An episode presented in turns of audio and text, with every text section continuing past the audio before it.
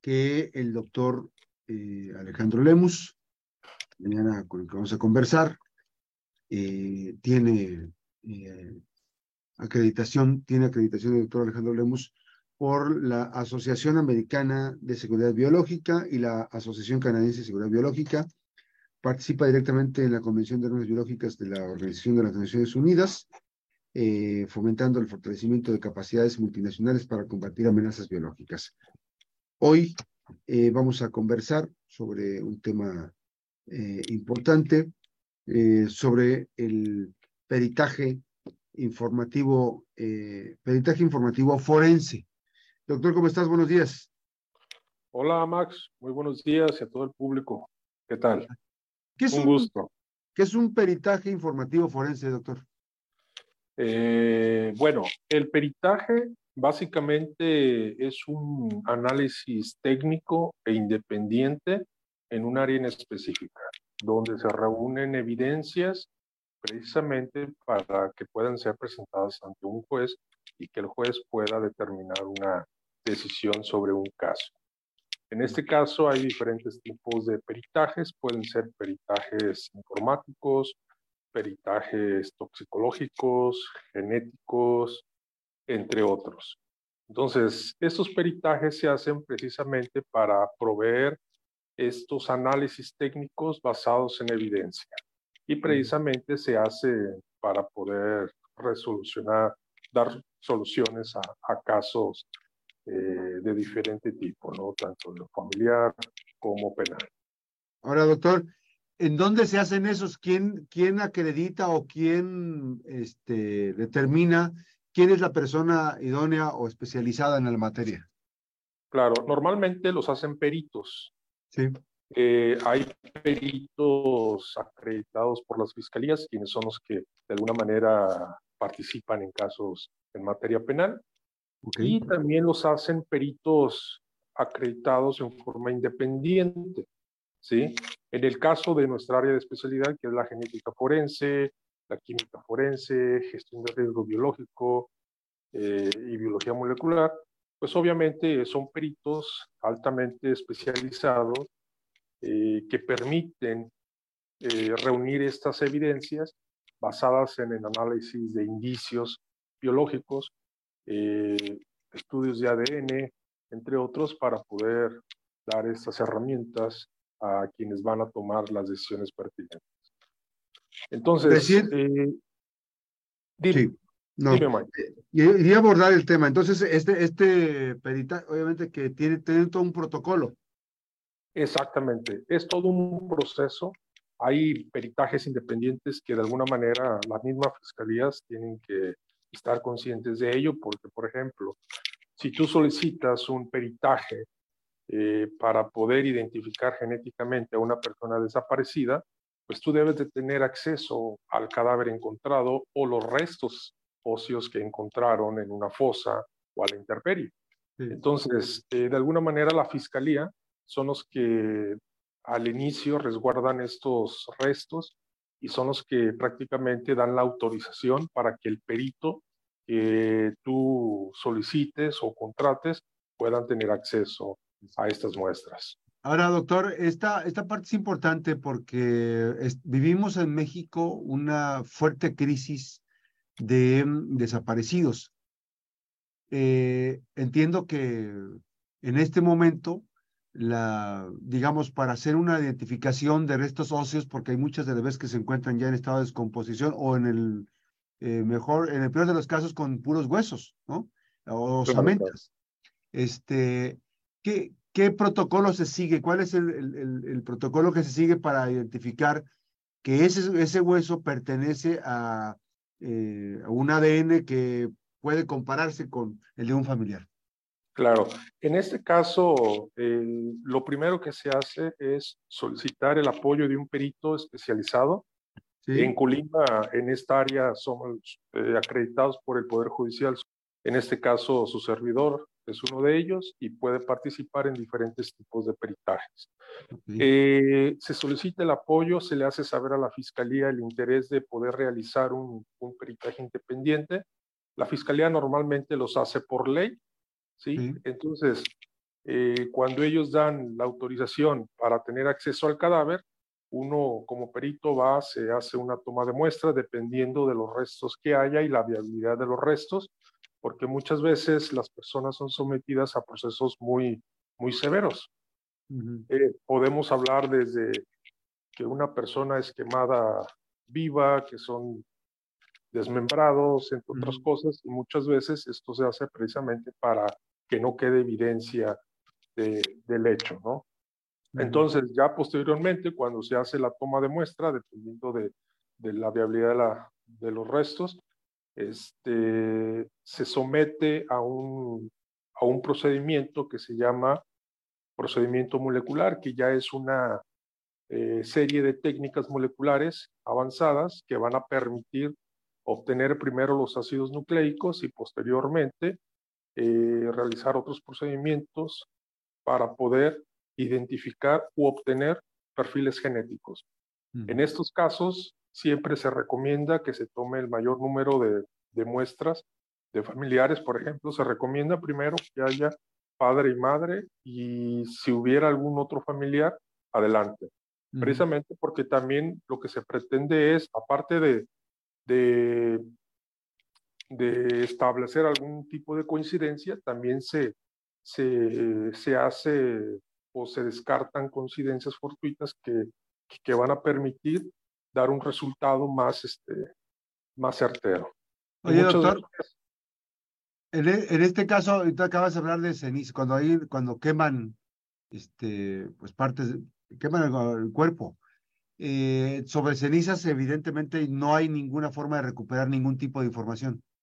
Sí, definitivamente hay ese tipo de, de muestras, no es factible. Obviamente, como los restos óseos son los más complicados de, quemarse, siempre uno va sobre restos óseos que, quedaron después del hecho. Entonces, hay, bueno, y también va a depender del, tipo de resto óseo, ¿no? O sea, hay, hay, partes, o sea, aun cuando fue expuesto a, a, fuego, este, ¿hay restos óseos que puede recuperar esa información? Exactamente. Y así es como se, se ha logrado identificar a, una gran cantidad de personas. Sin embargo, también hay, hay desafortunadamente, pues no es posible también obtener un perfil genético y esto hace aún más complicada la, la, identificación genética de personas desaparecidas. Permíteme ir a una pausa, nos quedamos en redes que estamos eh, platicando y conversando esta mañana con el doctor Alejandro Lemus, oficial de bioseguridad acreditado por la Asociación Americana y la Asociación Canadiense de Seguridad Biológica. Eh, eh, platicamos precisamente sobre las acreditaciones, sobre este peritaje que mm, eh, se hace precisamente con perfil genético. Vamos con una pausa, regresamos muy rápido. Doctor, estamos ahorita en línea precisamente conversando con, contigo en este tema. me decías tú entonces la importancia de la muestra que se tiene precisamente por parte de, en primera instancia, sois papá y mamá. ¿Cuál es el elemento que determina que es una mejor muestra esa? ¿Qué determina? Bueno, ya uno, el perito, una vez que tiene acceso a, el perito, una vez que tiene acceso a los restos óseos, en base a su experiencia, va a determinar cuáles son eh, los huesos que de alguna manera son los más conservados. ¿sí? Por ejemplo, hay hay huesos que son muy delgados que de alguna manera muchas veces por los procesos químicos o, todo lo que fue sometido, a veces no es posible lograr obtener ácidos nucleicos. Y hay otros huesos que se conservan más y que, y que muchos utilizan para la obtención de ácidos nucleicos.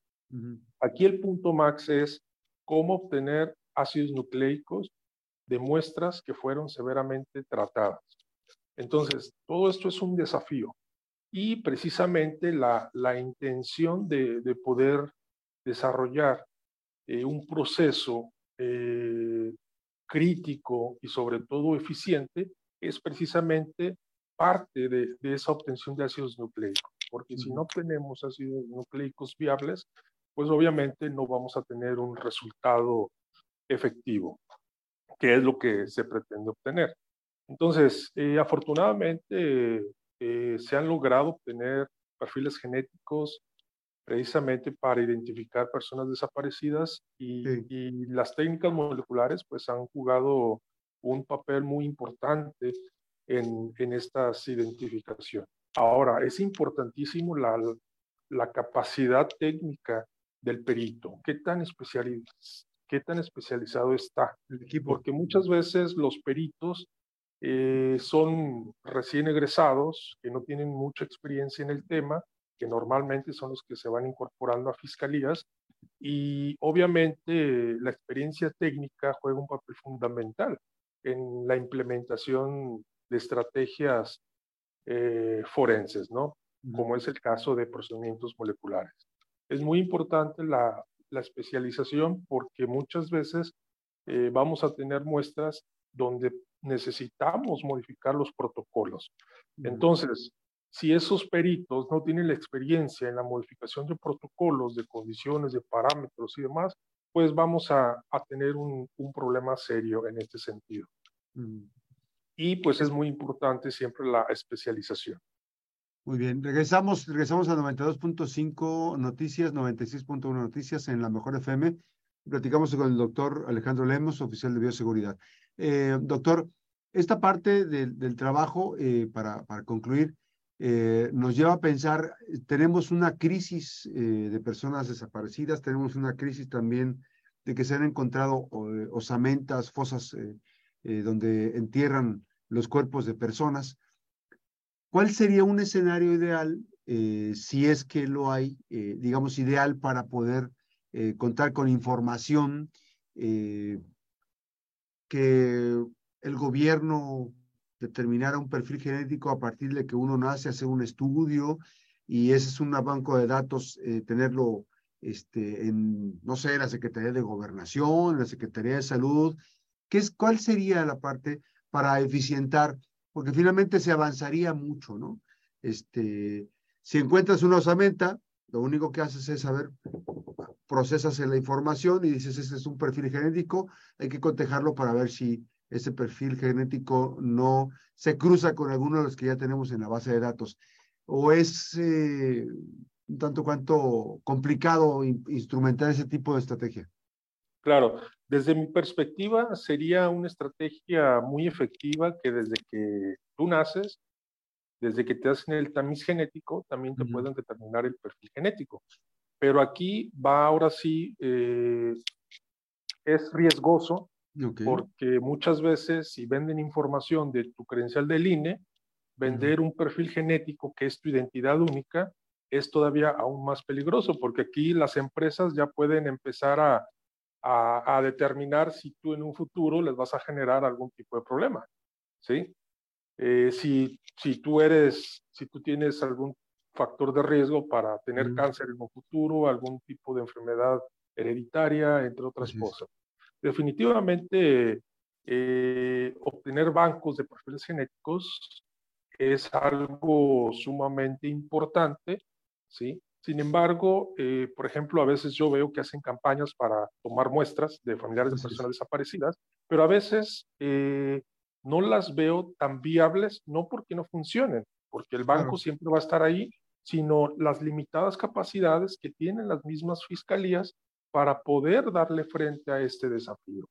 Entonces, eh, obviamente, cuando se encuentran fosas, y sobre todo una reciente que se acaba de encontrar en Jalisco con más de 50 bolsas de restos óseos. no, no, estuvo brutal, ¿no? Yo creo que ha sido una de las fotos más grandes del, del país que han encontrado.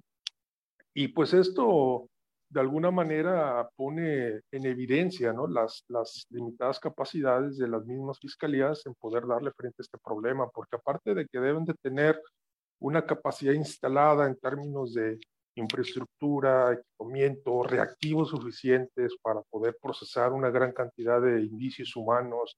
Deben también contar con personal altamente calificado. Entonces, muchos lo, muchas fiscalías lo que hacen es contratar a recién egresados, el cual no es, no es malo, pero obviamente la, la experiencia de poder trabajar eh, en estos campos pues es vital. Entonces, sí es muy importante que, que se enfoquen al fortalecimiento de estas capacidades técnicas, ¿no? Y definitivamente obtener bancos, pues podría de alguna manera eh, facilitar la identificación genética humana de manera más rápida y oportuna. Pero aquí ya podríamos pues, tener casos donde inclusive te pueden vender la, información genética. Y la información genética de cada persona es única y es muy riesgoso. Gracias, doctor. Qué gusto saludarte. Buen día. Excelente, Max. Sí, muy buen día.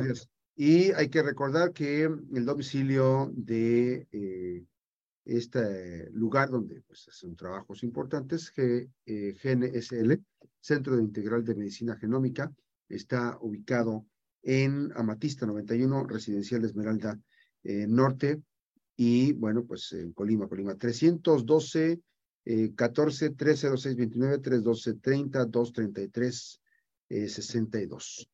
Parte de la información. Gracias, doctor. Buen día. Hasta luego. Buen día, Max. Buenos días. Gracias.